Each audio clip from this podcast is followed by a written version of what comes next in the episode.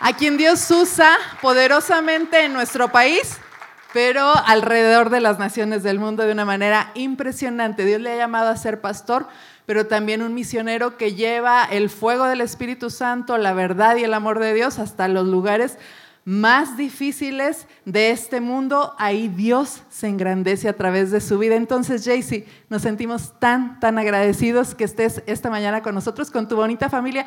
¿Podrían ponerse de pie para darle un aplauso a Dios por sus vidas? Su esposa, su hija, su hijo. Y bueno, te dejo el micrófono, mi amado hermano.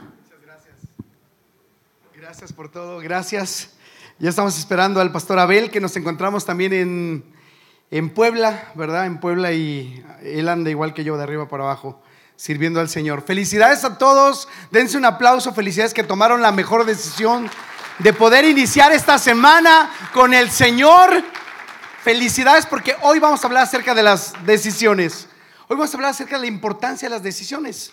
Eh, yo no, me había dado cuenta de lo importante que son las decisiones hasta que pude eh, escuchar una frase que decía que cuando las, eh, cuando las prioridades son claras, las decisiones son muy fáciles de tomar. Cuando nosotros eh, tenemos muy claras nuestras prioridades, las decisiones van a ser muy sencillas de tomar para nosotros. Y cuando hemos decidido en Dios, pues imagínense cómo van a estar las cosas. En una ocasión una hermana me dijo, eh, JC, ¿cuándo vas a ir para, para, Hungría? Ustedes saben que soy misionero, ya les he platicado algunas cosas que no quiero repetir porque no, eh, como misionero hemos comido pues toda clase de animales y cosas y eh, la famosa leche de búfala que ya me escucharon en alguna ocasión aquí. Este, hemos comido escorpiones, tarántulas, cucarachas, ratas, perro dos veces. Hemos comido, pues ni modo, nos toca comer ese tipo de cosas y pues eh, decidimos ser misioneros y nos toca vivir ese tipo de cosas. Por aquí hay quien nos ha acompañado a las misiones. Aquí está Martín con su, con su esposa. Y este, él, él, sabe a lo que me refiero cuando eh, hemos salido a las misiones, ¿no? Y pues tenemos que, tenemos que pasar por todo ese tipo de cosas. Entonces una hermana que sabía que yo viajaba mucho me dice, Jaycee, ¿cuándo vas a pasar por Hungría? Y yo le dije, pues yo creo que como dentro de dos meses. Y me dice, necesito que me hagas un favor y yo le dije, ok, hermana, si puedo, con todo gusto le hago el favor, pero este, me dice, antes de que te lo diga, tienes que saber una historia. ¿Quieren conocer la historia? Yo también le dije, sí quiero conocer esa historia. Y dice, mira, mi hija, ¿tú, la conoces, ella es de la iglesia, ha caminado en la iglesia, en las cosas de Dios, se ha guardado para el Señor, se ha guardado tanto que ya casi tiene 40 años y, este, y, pues ella salía con las amigas a tomar el café, tomaban café rico, ya saben que todas son amigas en ese momento, ¿verdad? Pero ya cuando la primera le piden matrimonio, ya todas, creo que no te conviene, creo que no es de Dios, creo que está mal y ahí dejan de ser amigas, ¿no? Así pasa en ese momento, me lo han platicado, ¿no? Y entonces, pues ella estaba con sus amigas ahí. Nunca ella había tenido novio, nunca nadie le había dicho cosas bonitas, etcétera. Y de repente en la cafetería había un hombre alto, rubio, de ojos azules, fuerte. No me ve a mí, estamos hablando del que estaba en la cafetería. Y entonces que, que, se le acerca a la chica, no con sus amigas, le dice, disculpa, eh, disculpe el atrevimiento, perdón que te lo diga, pero es que no puedo más. Esos ojos son los mejores ojos, los más hermosos que he visto en toda mi vida. Y la chica empezó así como que a ponerse roja y todo eso, ¿no? Y, y, de repente le dice, perdóname si esto es un atrevimiento muy grande, yo me voy en este momento y te dejo. Y entonces las amigas, ay, ándale, ándale, ¿no? Y entonces, pues empezaron a platicar y se siguieron viendo al otro día y al tercer día y al cuarto día hasta que él le dijo, sabes que no puedo más, discúlpame, perdóname, no puedo más, pero necesito decirte algo. Estoy enamorado de ti. Te amo. Y entonces, wow, la historia de amor perfecta se estaba dando en ese lugar. Y de repente le dice, pero hay algo muy importante, necesito que me digas si tú también me amas. Es más, no quiero que seamos novios, quiero que nos casemos. No es una broma, esto es real, quiero casarme contigo. Y entonces ella dijo, pues es el momento de mi vida, hoy o nunca.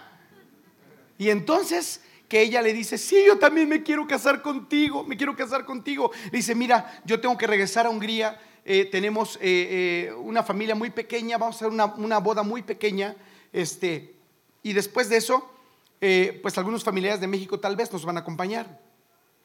Y para que veas que esto es tan real, yo te voy a mandar tu boleto de avión y el boleto de algún acompañante que tú quieras. Entonces él se regresó a Hungría para organizar la boda una semana después. Eh, y después de eso ella pues ya llega al aeropuerto, ya se van a casar, está feliz, está destilando amor, se puede ver el amor, etcétera. Cuando de repente eh, él le llama y le dice, mira, parte de mi familia, la que no va a poder ir, te va a ir a llevar unos regalos, ¿verdad? Ya saben los regalos de las bodas, siempre regalan planchas, siempre regalan, eh, ¿qué más? Este, ollas express, la hermana aquí le regalaron varias ollas express, te regalan este, las tostadoras y cosas por el estilo, ¿no? Pues ahí también le llevaron sus regalos, pero también le llegaron unos marcos para que pusieran las, las, fotos de su boda, ¿no? Y entonces ella feliz con los regalos y todo, llega a Budapest y cuando eh, entra eh, por aduana, ella ya se hacía como europea, ciudadana europea, ¿no? Y de repente pasa por, por aduana y en aduana la detienen y le descubrieron que los marcos de los cuadros que llevaba estaban hechos con cocaína. Y entonces eh, fue arrestada y pasó ocho años en prisión. La hermana quería que yo fuera para que pudiera compartirle, eh, o sea, ministrarla durante el tiempo que estuviera en Budapest. Tomar una decisión sin tener los suficientes, eh, sin los suficientes elementos puede llevarte a una desgracia. Nadie puede tomar decisiones precipitadas sin que tenga los suficientes elementos para tenerla. En el servicio de la mañana pregunté, no sé si a ustedes les ha pasado que alguien llega corriendo y, por favor, cómpreme mi, mi esclava de oro, es que mi hijo necesita medicamentos, cómpreme la esclava de oro. ¿Le ha pasado a usted? Sí, yo, yo sé, a mí también me ha pasado. Yo he vendido esas esclavas. Ah, no. Me ha ido muy bien el negocio, ¿eh? No, pero yo sé qué pasa, ¿no? Y que llegan y cómpremela, por favor. Es que necesito. Y tú, híjole, qué oportunidad es de oro. Y de repente sacas ahí el dinero, lo das, llegas a tu casa feliz con tu esposa y te dice: Esto es pintado, esto es chafa. Esto es chafa de oro. Chafa de oro y te quedas ahí. Perdiste tu dinero por tomar una decisión precipitada por no tener los suficientes eh, elementos para poder tomar una, una decisión, ¿no? Eh, también no tomes nunca decisiones cuando emocionalmente estás inestable.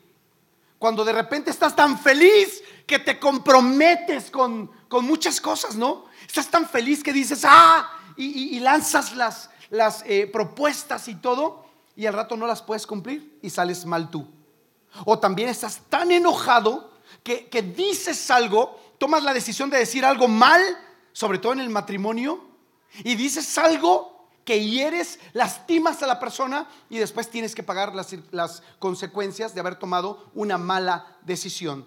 ¿verdad? Por, por, ser emocional, etcétera, etcétera. Entonces, no tomes decisiones precipitadas. Jóvenes, si hay jóvenes solteros aquí, si hay alguien soltero, chicas solteras, no tomen decisiones al aventón porque van a pagar las consecuencias. ¿Verdad? Al principio llegan los jóvenes bien emocionados. Ay, Señor, Señor, deme la mano de su hija, por favor. Dicen los jóvenes, ¿no? Y entonces este, el, el Señor dice, oye, ¿ya hablaste con mi esposa? ¿Ya viste a mi esposa? Ay, Señor, ya vi a su esposa, pero prefiero la mano de su hija. Así se empieza, así se empieza, ¿no? Muy emocionados, pero después pasa, si me platicaron un testimonio de aquí de Querétaro, unos diáconos que iban, eh, que iban ahí eh, por Juriquilla. Ahí hay varias granjas de animales y entonces eh, de repente empieza el Señor, iba manejando y, empieza a ver vacas, empieza a ver puercos, empieza a ver cabras, empieza a ver de todo ahí, gallinas, guajolotes y todo. Y de repente este Señor ya cansado de su matrimonio le dice, ay mi amor, no pensé que tuvieras familia por aquí pero ella también con experiencia le dice, claro que sí tengo familia, aquí vive mi suegro y mis hermanos. Y que se la regresa. Pero ¿cómo si se casaron enamorados? Destilando miel en el matrimonio, todo, ¿verdad? Y también me platicaron el caso de unos pastores. No eran de Querétaro, no eran de Querétaro, ni de Toluca. Aquí no, en otro lado. Y entonces eh, estaban en su, durmiendo ya a las 3 de la mañana, se escucha ruido en, en el jardín y de repente se asustan. ¿Quién estará metiéndose a la casa?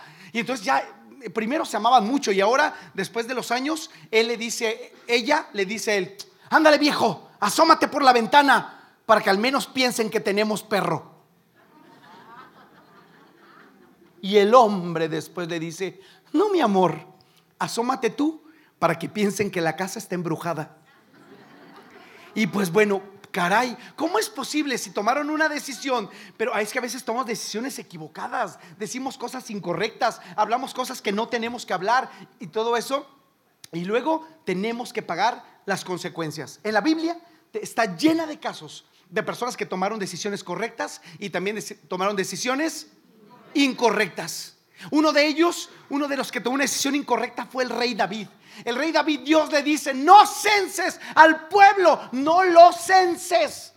Ya hay una palabra dada de parte de Dios ahí. ¿Y qué creen que hizo David? Tomó una decisión. Empezó a censar al pueblo. Y después de eso, Dios se enoja y le dice, ahora viene un castigo contra ti. Y tienes que decir, para que veas que soy buena onda, te voy a dar a decidir entre tres castigos. Primero, tres años de hambre en el pueblo. Tres meses de persecución de tus enemigos o tres días de peste. Y aquel empezó a hacer sus cuentas y tomó una decisión precipitada. Tres días de peste. Y esa decisión hizo que murieran 70 mil personas del pueblo de Israel en tres días. Doble error en la vida de David. ¿Quién ha cometido errores aquí por tomar decisiones equivocadas? No voltee con el que está a su lado, por favor. No voltee. Eso ya no se puede corregir. Pero tomamos decisiones. No se ríe, hermano. Yo no, no sé su caso, hermana, pero su testimonio no lo sé, pero ya Dios nos, nos restaura a todos. Y, tomamos decisiones equivocadas, pero miren, quiero platicarles el caso de alguien que tomó una decisión impresionante que nos va a ayudar a entender cómo tomar decisiones. Y fue la historia del llamamiento para mí en lo personal más grande que existe en la Biblia. Un, llamamiento increíble que fue el del rey Saúl, en donde todo fue definido por una decisión el rey Saúl estaba ahí con su padre, tenían su negocio, tenían eh, las asnas con las que funcionaba el negocio familiar, era de una buena posición económica y aparte dice la Biblia que de hombre sobrepasaba a todos, o sea, era alto, era guapo, era rubio, estaba fuerte, no me ve a mí, no me ve a mí, estamos hablando de Saúl. Y entonces, pues él dice que lo tenía todo, le iba bien, estaba bien, todo bien pero de repente eh, las asnas se perdieron. Y entonces empieza a decir, ¿qué voy a, ¿qué voy a hacer con las asnas de mi padre? Voy a ir a buscarlas, pero no fue solo, fue con alguien que lo acompañó. La importancia de elegir quién nos acompaña en la vida. Por ahí hay autores que dicen que nosotros somos lo que comemos, nosotros somos lo que vemos, nosotros somos lo que oímos, la música que oímos. Nosotros somos los amigos con los que nos relacionamos. ¿Quién es tu mejor amigo? ¿Quién es tu mejor amiga? ¿A quién has decidido que es tu grupo cercano con quien puedes abrir tu corazón y declarar las cosas que hay dentro de él? A veces cometemos el error que la gente principal, los más cercanos, los amigos más cercanos no conocen de Dios y el día que viene el cáncer, vas y le hablas a aquel que te va a llevar con, con el eh, chamán. Gracias por su testimonio, hermana. Que te va a llevar por el chamán. O cuando tienes problemas económicos, que te va a llevar a Caja Libertad. O cuando tienes problemas con, de matrimonio, te va a llevar con su amiga, con su vecina. Y entonces cometes un error tras otro, tras otro, tras otro, y al rato no sabes cómo responder a todo el montón de, consecuencias por las malas decisiones. ¿Quiénes son los que te sostienen cuando estás mal? ¿Quiénes son las personas que te ayudan? Ese grupo de amigos. Pues Saúl se encontró en ese momento con uno de ellos. ¿Dónde están las asnas? ¿Dónde están las asnas? Estoy, mi padre ya debe estar preocupado. Voy a regresar a ver a mi padre. Y entonces su amigo le dice, hey, espérate, no vayas, no regreses. En cierta ciudad se encuentra el hombre de Dios. Él te puede decir en dónde están, pero tenemos que ir a ver al hombre de Dios. Estos son los amigos que necesitamos, los que nos corrigen, los que nos hablan, los que nos confrontan, los que vienen y dicen nuestras verdades cuando necesitamos escucharlas. Esos son la gente que nos tenemos que reunir. Aquí deberíamos de tener nuestro grupo de mejores amigos. Y entonces dice, vamos a buscar al hombre de Dios. Saúl estaba desesperado. Es que las asnas, mi padre, está preocupado. Tengo que ir. Y entonces dice, no, ven, vamos a buscar al hombre de Dios. Y Saúl toma una decisión y le dice, va, vamos a buscar al hombre de Dios. De repente llegan al lugar donde se encuentra el hombre de Dios. Y, Saúl necesitaba decir su necesidad. A veces como cuando venimos a la iglesia, antes de adorar a Dios, venimos a decirle nuestra necesidad. Apenas venimos llegando a la iglesia, ay Señor, ya me vinieron a cobrar los de el Señor. Destruye mis adversarios que me persiguen, Señor. Y, y, antes, antes de venir a la iglesia a buscar a Dios, buscamos su favor antes que cualquier otra cosa. Y Saúl venía con eso. ¿Dónde está el hombre de Dios que me revele? ¿Dónde están las asnas? Y de repente llegan y el hombre de Dios le dice, hey, hey, hey, hey, espérate. Yo creo que Saúl llegó y dijo, oye, hombre de Dios, ¡ah! Y entonces Saúl dice, espérate, espérate, vamos al lugar alto. Vamos al lugar alto y mañana te resuelvo tu problema. Uy, pero si ahorita está la necesidad. ¿Qué pasa si ahorita está la necesidad? Y el chamán es la vecina.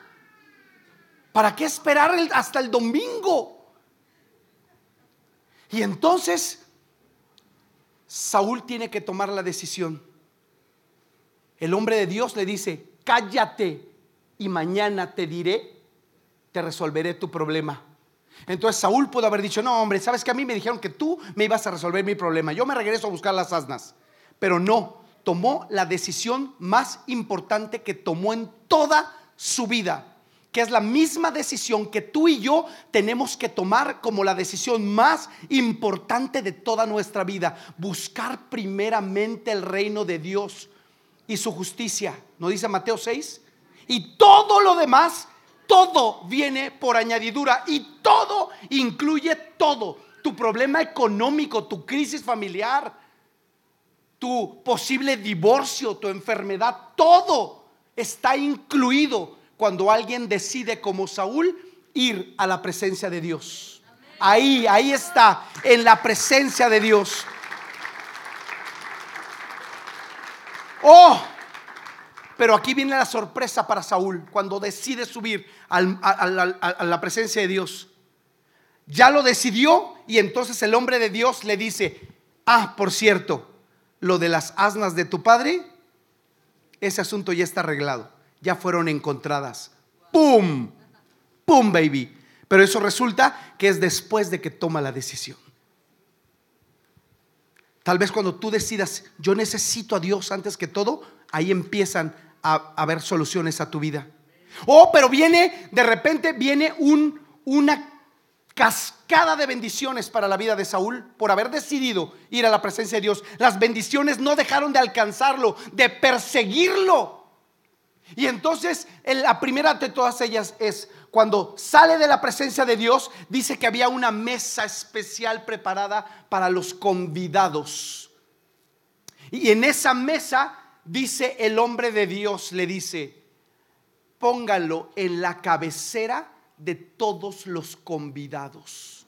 Cuando alguien decide buscar primero a Dios, siempre va a hallar el favor en donde quiera que se encuentre para tener un lugar de honor en donde quiera que estés. No te tienes que presionar, no tienes que hacer nada para quedar bien con nadie. Dios te da un lugar de honor por decidir escoger lo de eh, la presencia de Dios. Testimonios dimos eh, en el servicio pasado un montón, no, quiero detenerme tanto en eso, pero siempre que, que buscas la presencia de Dios, todo el favor viene a ti. Eh, recuerdo hace algunos años, que por cierto ayer estuvimos en una boda aquí en Querétaro, una de las chicas que iba en este viaje misionero a Ucrania, regresábamos de Ucrania, íbamos para, para México, el avión hace escala en París por todo el día y decido llevarme a todos los adolescentes al centro de París. ¿Tienen dinero? Sí, pues vamos a comprar el boleto para el tren y nos vamos a París y nos gastamos todo el dinero, gástenselo todo porque regresando sus papás se los van a pedir. Entonces todos, sí, sí, vámonos. Me los llevo a París a todos los adolescentes, gastar, todavía tienen dinero, sí, gástenselo en todo. Se lo gastaron en todo. Nosotros teníamos nuestro boleto de regreso para el aeropuerto. Y entonces ese día oramos, buscamos a Dios, a pesar de que estábamos ahí en nuestro día libre, y llegamos al, tren. Eh, ya, ya, era la hora, el, último tren para el aeropuerto, 10 de la noche, y digo, y sí, estamos esperando el tren, y de repente se anuncia, ¿verdad? Que el tren ya no va a haber tren, último tren, quedó suspendido. Y entonces nosotros, ¿qué hacemos? ¿Qué hacemos? ¿Cuánto dinero tienen, chicos? ¿Cuánto? No, Jaycee, nos dijiste que nos gastáramos todo. No, no puede ser. ¿Cómo nos vamos a ir al aeropuerto? Y dijimos, ya sé, vámonos de aquí a una estación de tren que quede más cerca del aeropuerto. Por lo menos nos queda más cerca. No estamos en el aeropuerto, pero bueno, más cerca, ¿no? Entonces nos fuimos y nosotros confiando, creyendo en Dios. Ese viaje hablamos de la fe y, llegamos eh, este, eh, a la última estación del tren. Era un lugar donde había puro drogadicto, eh, era una zona roja de drogadictos, quemando basura y todo eso. Y yo con el montón de adolescentes y niñas adolescentes, así recargado en el vidrio, ¿verdad? Y, este, y de repente yo, yo dije, ya, o sea, ya me doy por vencido, no sé qué va a pasar aquí. O sea, no, no sé qué hacer, ya no hay dinero, no hay nada. llegamos quién sabe a dónde con puro drogadicto y yo con puras chicas y chicos jóvenes, adolescentes, ¿no? Y todos viéndome así. Y yo volteaba y digo, y, todos preguntan, JC, ¿y ahora qué yo? Tranquilos, tranquilos. ¿No fue Dios el que nos trajo? ¿No es Dios el que nos va a regresar? Sí. Entonces, ¿de qué se preocupan? Y yo, ah, ah, ah". así. Y de repente, esa búsqueda de Dios que tuvimos en ese viaje, cuando el tren abre sus puertas, de repente había un hombre alto, moreno, con su comunicación y todo, y nos dice, ¿Son ustedes los que van al aeropuerto Charles de Gaulle? Y nosotros, sí, sí, ¿verdad que sí, chicos? ¿Verdad que sí? Y dice, sí, eh, rápido, venimos por ustedes. Y yo, no, chicos, esto es un secuestro, cuidado, esto es un secuestro. Es un secuestro, vamos, y todo, pero nos empujaba el hombre este así como que ya súbanse al, autobús, y entonces, al, a la microbús, y entonces le digo, chicos, que uno se suba rápido y cheque si las ventanas son herméticas, si son herméticas, no nos subimos. Y entonces ya todos estaban arriba tocándome por la ventana. Y yo, no, no puede ser.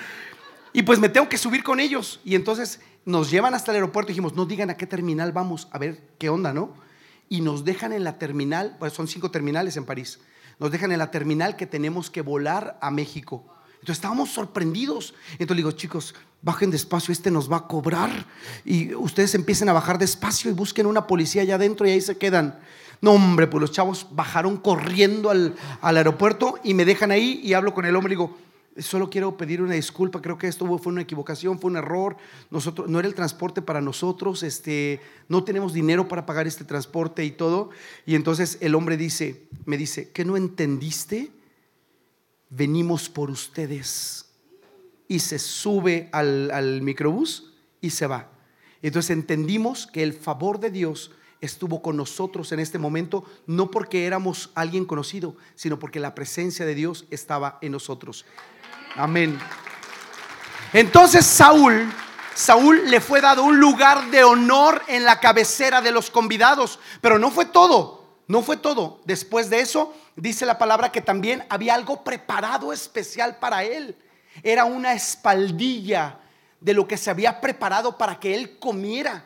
Y dice eh, el, hombre de Dios al que lo preparó, dáselo a él porque para él fue preparado, para esta ocasión fue reservado esto, esto que es material, esto no tiene que ver con un lugar de honor, ni tiene que ver con ministerio. Esto tiene que ver con algo material que es preparado para nosotros y que no le va a ser entregado a nadie, sino a aquella persona que decidió ir a la presencia de Dios y es de los tesoros que Dios tiene preparados para nosotros. Dios nos sorprende cuando buscamos su presencia. Él nos sorprende. Y, y esto tiene que ver con algo material. Esto no era espiritual, esto era algo material. Y, Saúl había decidido ir a la presencia de Dios y ahora podía tener esta parte física eh, eh, eh, para él, porque él decidió buscar a Dios. Después de eso, no solamente es algo material, sino que también dice que fue ungido con aceite, entre otras cosas. También pudo profetizar entre los profetas. Ahí sí tiene que ver el ministerio. Hay un ministerio también que tú descubres cuando estás en la presencia de Dios. Ay, hermano, es que yo quiero servirle a Dios. Pero es que usted no sabe, hermano, que la crisis económica, hermano. Ay, pastor, ¿qué hago? Quiero servir a Dios. Y, y ponemos mil pretextos. Mil pretextos, pero cuando tú buscas la presencia de Dios, descubres un llamado de parte de Dios específico. ¿O no, no le pasó así a Isaías en la presencia de Dios? ¿No le pasó así a Moisés en la presencia de Dios? ¿Y no le pasó así a, muchos personajes en la Biblia en la presencia de Dios? Reciben también su ministerio. Y en la presencia de Dios también dice que Saúl eh, le dio una palabra increíble que, fue, eh, ¿para quién es lo más codiciable de Israel? Si no para ti, entiende. ¿Para quién es todo lo más codiciable de Israel si no para ti? Es como que si hoy en día la palabra para ti fuera, ¿para quién es lo más codiciable de Antea? Si no para ti. Y tú te quedas así como que, ah, órale. O sea, no, sí. Lo mejor de Dios es para ti. Es preparado para ti. Si tú subes a la presencia de Dios. Y después de eso viene una de las pocas ocasiones en la Biblia en donde he escuchado esto. Creo que la otra era para Salomón, pero el, el, hombre de Dios se le estaba diciendo a Saúl y le dice, escucha, todo lo que te viniere, a partir de hoy, todo lo que te viniere a la mano por hacer, hazlo según tus fuerzas, porque yo estoy contigo. Y esto habla de emprendimientos, de poder emprender algo, sea en el ministerio, sea en los negocios, sea en lo que sea. Dice, todo lo que te venga a la mano por hacer, hazlo según tus fuerzas, porque Dios, porque Dios estará contigo. ¿Qué necesita tu emprendimiento? Que busques la presencia de Dios. Eso es lo que se necesita, que le creas a Dios, que busques su presencia y ese emprendimiento, que tengas el respaldo de Dios, va a estar en él. Hay mucha gente que tiene muchas ideas muy claras para hacer emprendimientos de negocios o de lo que quieran, ideas claras, pero no tienen presencia de Dios. Y entonces, ¿qué pasa? Que no, no hay ese respaldo de parte de Dios.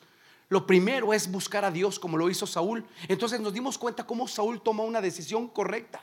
Y yo te pregunto, iglesia, ¿tú qué decisiones vas a tomar en tu vida? ¿Basadas en emociones, en sentimientos, precipitadas, sin tener los suficientes elementos? Entonces pagaremos consecuencias de ese tipo. Pero si tomamos decisiones primero de buscar el reino de Dios, el de estar en su presencia en el lugar alto, y todo lo demás vendrá por añadidura, todo será prosperado, todo será bendecido cuando buscamos a Dios antes de cualquier cosa. Y yo quiero hoy compartirles, eh, como misionero, quiero compartirles de un joven que tomó una decisión muy importante en su vida. Este joven toma la decisión de servir a Dios. Bueno, es que cualquiera puede hacerlo en cualquier lado, pero él toma la decisión de servir a Dios en el lugar más difícil en el cual puede predicar de Dios, en la zona noreste, noroeste de Pakistán una zona controlada por Al Qaeda, una zona controlada por Talibán, es una zona de, escuelas yihadistas en donde a los niños son formados desde muy pequeños para que maten a sus mascotas desde los cuatro años, para que ellos pierdan el sentido ese de, dolor, de, de sentimiento, ¿cómo se puede decir? Si de compasión, no tener compasión y matan a sus mascotas y todo eso. ¿Para qué? Para prepararlos. Las escuelas yihadistas lo que hacen es formar a la gente para que entregue su vida por defensa del Corán, del Islam, del profeta Mahoma, etc. Entonces, eh, eh, era una zona como esa, pero este, este joven de 23 años quería tomar una decisión en Dios, oró y Dios le dio qué hacer. Y entonces fue muy sabio. Quiero comentarles que Pakistán tiene 5 millones y medio de personas que son esclavas son personas esclavas, viven en esclavitud. El régimen de este país es, eh, pues, el Islam y está por encima de las leyes del país. Entonces, eh, pues eh, hay mucha escuela yihadista en donde enseñan a la defensa del, del Corán y este chico en medio de ese grupo decide esta decisión que es poder servir a Dios, predicar la palabra eh, a pesar de todas las, cosas que vengan en su contra. ¿Y qué iba a hacer si hay tantos esclavos y tanto poder del Islam y todo eso? Y él dijo, ya sé lo que haré. voy a ir a uno de los lugares a, a donde los cristianos se refugian. Los cristianos, por el hecho de ser cristianos, tienen una tarjeta de identificación como nuestro INE. Esa tarjeta dice ahí, es cristiano. Y al ser cristiano, pierdes tus derechos de trabajar. La gente no te contrata. La gente no te contrata y entonces los únicos lugares en donde puedes encontrar un trabajo es destapando alcantarillas, eh, limpiando carreteras o también en las ladrilleras. Hay 20 mil ladrilleras en Pakistán en donde hay 5 millones y medio de personas que son esclavas.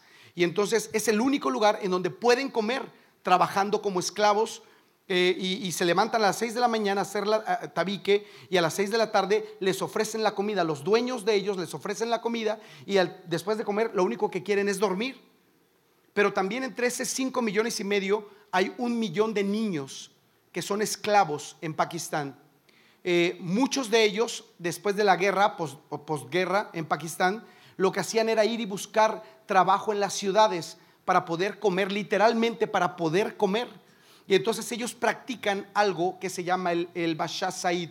El Bashar Said es una práctica que hacen eh, los niños y también los soldados y la policía en Pakistán, en donde pintan a los niños de, de mujer, los visten como mujeres, bailan para la policía y para los soldados y después terminan teniendo relaciones con ellos y si ellos desean se los llevan como esclavos a sus casas.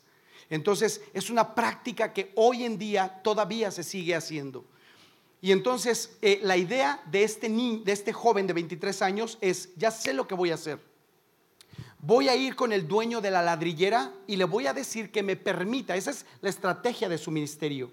Dice, voy a, voy a, voy a, eh, a pedirle que me deje alimentarlos una vez a la semana y junta a todos los cristianos encubiertos para que preparen alimento entre todos y los llevan a las ladrilleras. Y entonces el dueño de la ladrillera dice, pues a mí me conviene, cuesta 250 dólares el poder pagarle al dueño de la ladrillera para llevar comida y que él se ahorre el dinero de estos niños esclavos este, y, puedan ellos dar de comer. Y después de que pasó el tiempo, él dice, ahora quiero que me permitas, te estoy pagando, quiero que me permitas compartirles de Cristo. Y, y, entonces, pues ahí sí hay problema. Pero como está pagando al dueño de la ladrillera, le dice, ok, pero no digas nada en contra del Corán. Y entonces él empezó a, compartir de la palabra de Dios cuando daba de comer y después dijo, ahora quiero que me permitas eh, enseñarles a leer y escribir cuando terminen sus jornadas a las seis de la tarde. Nos los llevamos a los niños a la escuela que tenemos y ahí les enseñamos a leer y escribir, pero resulta que no es escuela, que es una iglesia encubierta. Y entonces se llevan a los niños les comparten de Dios y les enseñan a leer y escribir con, con la palabra de Dios. Y ellos reciben a Cristo, son verdaderamente libres, pero más tarde tienen que regresarlos a la vida de esclavitud con, las personas en las que están. Este, quiero enseñarte algunas imágenes de, lo que pudimos ver en este año eh, con este chico que tomó la decisión de servirle a Dios en este lugar. Y tenemos algunas imágenes y videos. Ese tenía audio.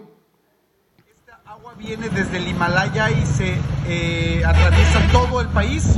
Y si pueden ver, ahí están las búfalas de las cuales tanto les he platicado. Siempre están en los tiraderos de basura. Todo esto son tiraderos de basura. Impresionante. Estamos aquí atravesando el puente. Y vamos a dirigirnos hacia uno de los monumentos más antiguos de la ciudad. Ahí, párale.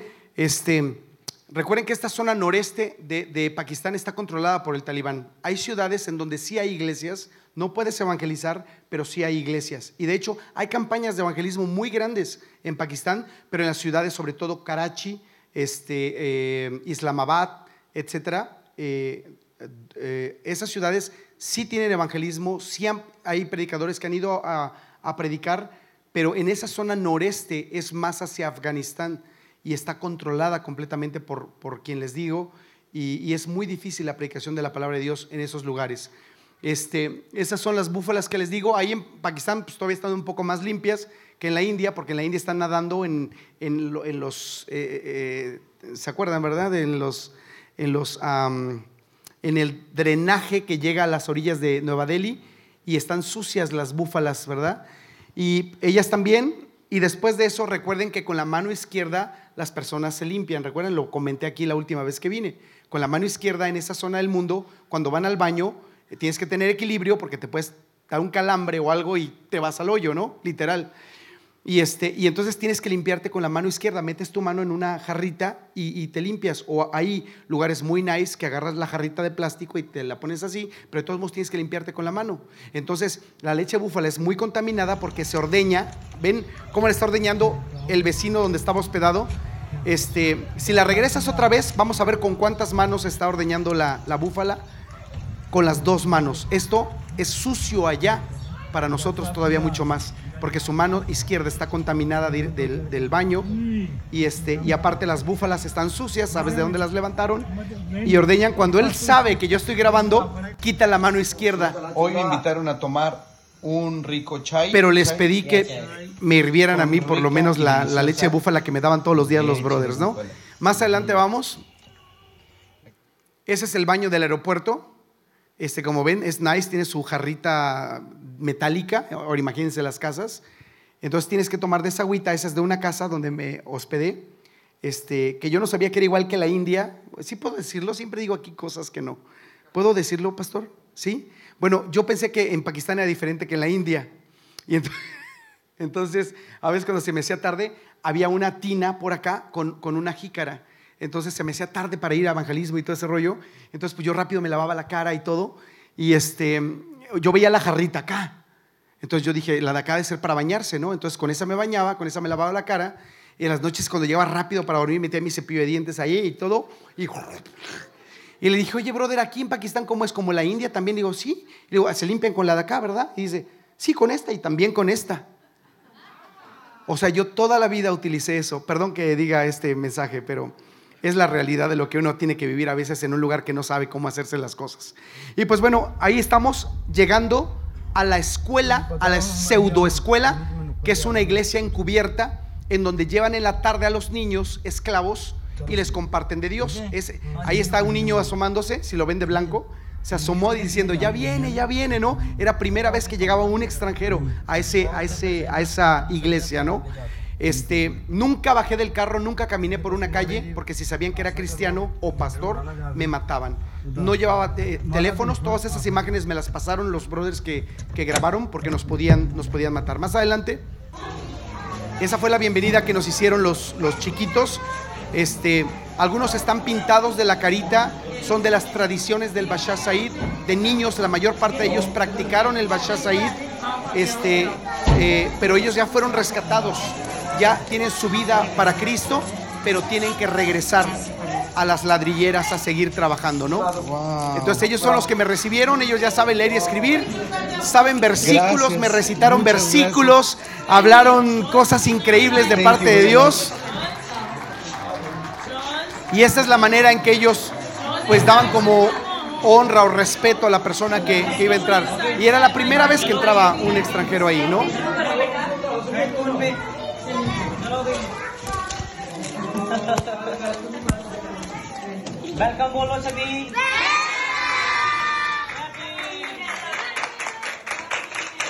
Y pues bueno, seguimos adelante.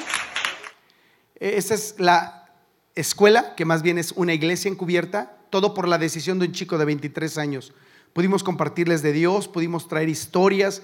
Uno quería llorar, ¿verdad? Pero no era tiempo de llorar, era tiempo de, de darles alegría, eh, consuelo, etcétera, compartirles de la libertad que se tiene en Cristo, que aunque estemos encarcelados físicamente, lo más importante es la libertad que tenemos en Cristo. Eh, para llegar a la ladrillera era importante que también se le pagara a los que cuidaban a los niños para que no escaparan de las ladrilleras. Eh, me tocó muchas personas de esas atrás, muchas personas de estas que, tenían las metralletas o las pistolas que me decían, ya, el jefe te dejó predicar, pero cuidadito y digas algo en contra del Corán, porque aunque sea el jefe, aquí te damos el plomazo, ¿no? Y entonces, pues tenía que cuidarme de ese tipo de, personas que me presumían, me decían, cuidadito, ¿eh? Y me señalaban así, yo, ay, espérate, espérate, espérate. Cuidadito y dices algo en contra del Corán, ¿no? No sabían dónde me había metido. Me tenían que vestir a veces como, como, como ellos, porque era para evitar que me detuvieran en la calle y me preguntaban quién era y todo eso y descubrían que era cristiano y todo, ¿no? Eh, la, belleza no me la pueden quitar, pero pues ahí estaba vestido, no disfrazado. Por fin llegamos a la ladrillera. Eh, eh, para entrar a la ladrillera les recuerdo que eran 250 dólares, que era casi lo que yo llevaba, pero entre los hermanos se juntó y pudimos ir a la, ladrillera. Estos son los, los ladrillos que hacen los niños. Tienen que hacer mil desde las 6 de la mañana hasta las 6 de la tarde. Todos los niños. Esa marca, regrésale un poquito, por favor. Esa marca que está ahí es la marca eh, del dueño de la ladrillera. Él puede incluso marcar a gente. Y, y esa marca es que es el dueño de la ladrillera y todos los que trabajan ahí le pertenecen al dueño de la ladrillera. 20 mil ladrilleras en Pakistán.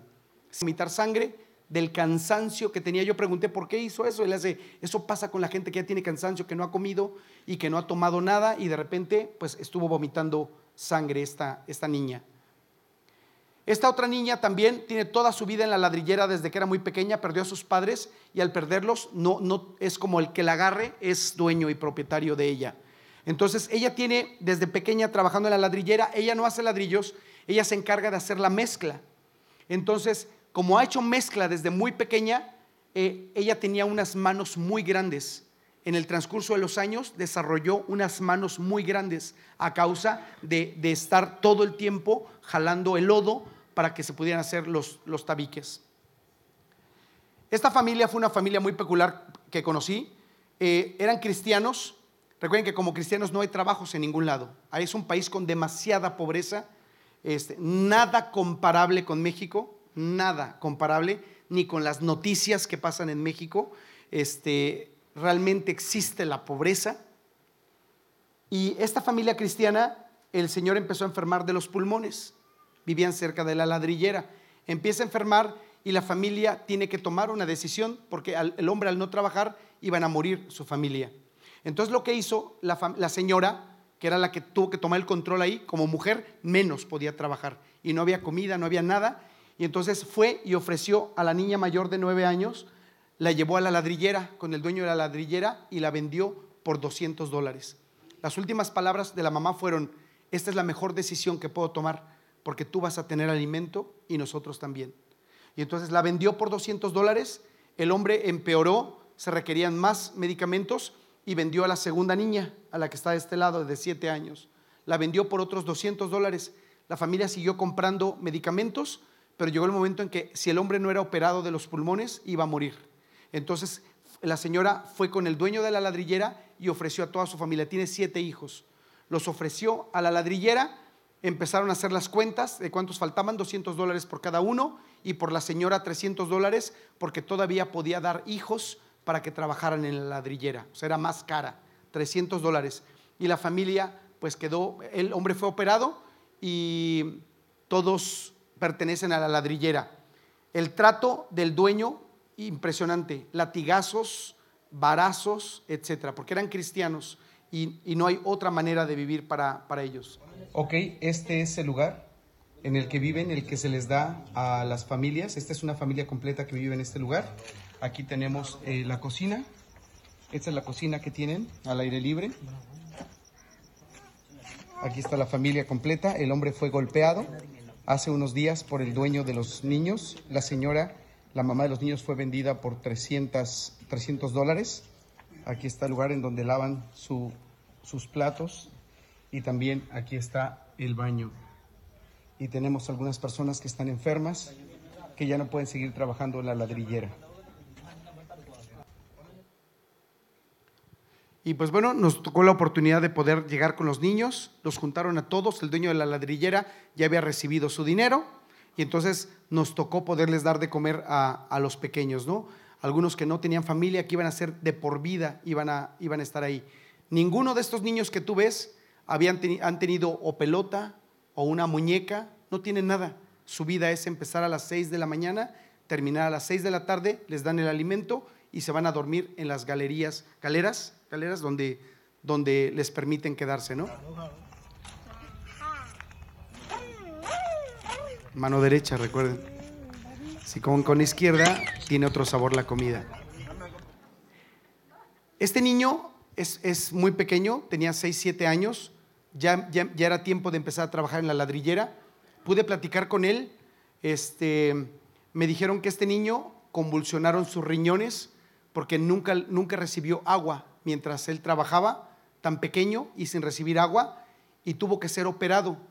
El dueño de la ladrillera, cada vez que manda a operar a alguien, le conviene, porque el niño es de por vida, no habría cantidad que el niño pudiera juntar en toda su vida para poder pagar la operación. Por eso el dueño de la, ladrillera paga operaciones y, de esa manera pues tiene a la gente enganchada. Este niño no tuvo agua eh, mientras trabajaba, sus riñones fueron convulsionados, le colapsados, le quitaron uno, le quitaron un riñón, ahora vive con un riñón y cuando llegamos ahí, lo primero que vio fue las botellas de agua. Para mí esta foto es icónica porque lo primero que vio fueron las botellas de agua y las abrazó y no soltaba sus botellas de agua.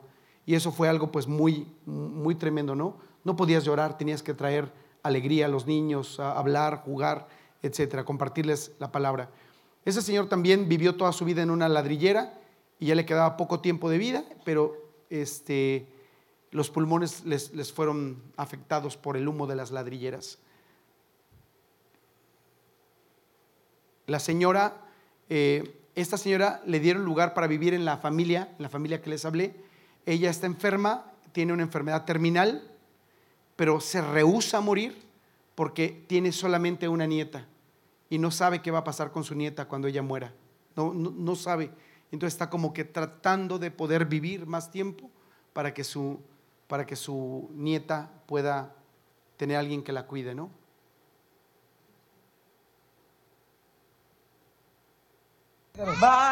Estos son los, los niños, si sabían que se estaban despidiendo de mí, podían a ellos meterlos a la cárcel, o podían llevarlos a otro lado, podían hacer cosas, cosas. O sea, era, era difícil lo que estaban haciendo los niños ahí al despedirse.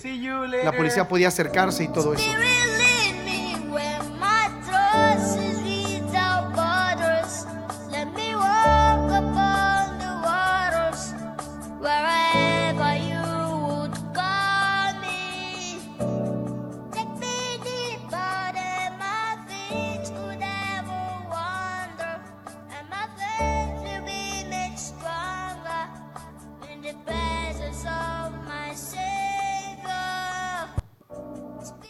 Yo te invito a que te pongas de pie, por favor, un momento. Estas cosas nos hacen, nos hacen ver las decisiones que a veces hemos tomado equivocadas o decisiones tan correctas como la de este chico. En una ocasión Bartimeo el ciego clamaba, clamaba cuando escuchó que Jesús iba pasando y empezó a decir, Jesús, hijo de David, ten misericordia de mí. Jesús, hijo de David, ten misericordia de mí y la gente que estaba a su alrededor lo, lo apartaban. Pero Jesús escuchó el clamor porque él gritó más fuerte. Y Jesús se acercó y le dijo, ¿qué quieres que te haga? Que recupere la vista. Y entonces recobró la vista. En esta historia tan pequeña hay tres tipos de personas. Los que tienen una necesidad, que podemos ser tú y yo o cualquier otra persona. Número dos, los que se oponen, los que en lugar de ayudar, estorban. Y número tres, personas como Jesús, que no les importó lo que pasaba e hicieron algo para ayudar a los demás. Tú y yo tenemos que tomar decisiones, iglesia, decisiones importantes, decisiones trascendentales en donde lo más importante sea siempre buscar la presencia de Dios. Mira lo que dice la palabra, Mateo 25, 34, viendo lo que estamos viendo. Entonces el rey dirá a los de su derecha, venid benditos de mi Padre heredad del reino preparado para vosotros desde la fundación del mundo. Porque tuve hambre y me diste de comer, tuve sed y me diste de beber, fui forastero y me recogiste, estuve desnudo y me cubriste, enfermo y me vestiste, en la cárcel y me viniste a ver. Entonces los justos responderán diciendo, Señor, ¿cuándo te vimos hambriento y te sustentamos, o sediento y te dimos de beber? ¿Y cuándo te vimos forastero y te recogimos, o desnudo y te cubrimos? O cuando te vimos enfermo o en la cárcel y venimos a ti. Y respondiendo el rey les dirá, de cierto os digo que en cuanto lo hiciste a uno de estos, mis hermanos más pequeñitos, a mí me lo hiciste. Para mí, este amigo que tengo de 23 años, que por cierto, eh, eh, recibió un mensaje de alguien cercano a él que le fueron descubiertas sus redes sociales y de la comunicación que él tenía conmigo. Hasta hoy no sé nada de él no, no ha escrito, no sé nada, pero yo sé que, que algún día lo voy a ver y que las bendiciones que Él va a tener van a ser grandes en Dios. Tú y yo tenemos que aprender a decidir correcto. Y para poder decidir necesitamos subir a la presencia de Dios. Es lo primero. Mi decisión principal es Dios. Dios siempre será lo primero en mi vida. Y todo lo demás, Mateo 6 dice, vendrá por añadidura. ¿Cuál es tu necesidad, hermano, hermana? ¿Cuál es tu necesidad? ¿Cuál es tu problema? No busques una solución. Primero busca a Dios y después Dios te dará la solución. Cierra tus ojos un momento y vamos a orar. Y vamos a decirle, Señor, te damos gracias. Porque ahora entendemos que tu presencia es lo más importante de todo. Que tu presencia nos acerca a ti. Que tu presencia nos abre puertas en donde nadie puede abrir. Que el decidir como Saúl, el subir a tu presencia, Señor, nos da un futuro, nos da esperanza. Las puertas no son abiertas, Señor, cuando buscamos primero tu rostro, Señor. Y lo demás vendrá por añadidura. Yo no sé cuál sea tu problema en esta mañana. Lo que sí sé es que hay un Dios que sigue esperando que subas al lugar alto y que toquemos su presencia con nuestra adoración, que le adoremos y que lo demás Dios sea el que se encargue. Desafortunadamente no hay tanto tiempo, mi familia sabría todas, todas las maneras en las que Dios lo ha hecho. Pero lo mejor es que tú lo, lo vivas por ti mismo. Vamos a tomar estos últimos dos minutos, un minuto, ahí en tu lugar, en donde tú busques la presencia de Dios como lo más importante en tu vida. Ahí en tu lugar, ahí en tu lugar. Vamos a adorar un momento, un momento, un minuto. Un minuto en su presencia es mejor que todo en la vida. Te adoramos, Señor. Te adoramos, Jesús. Hoy decidimos subir a tu presencia. Dile, yo decido, dile, yo decido. Yo tomo la decisión en cada problema que seas tú, tú, tú, Señor, antes que cualquier cosa. Tú eres, Señor, lo más importante en mi vida.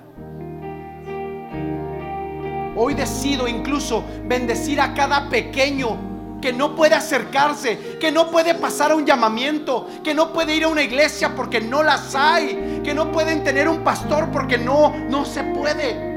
Hoy bendecimos a cada pequeño, Señor, en el nombre de Jesús y a quien ha decidido trabajar con ellos. En el nombre de Cristo Jesús, Señor. En el nombre de Jesús.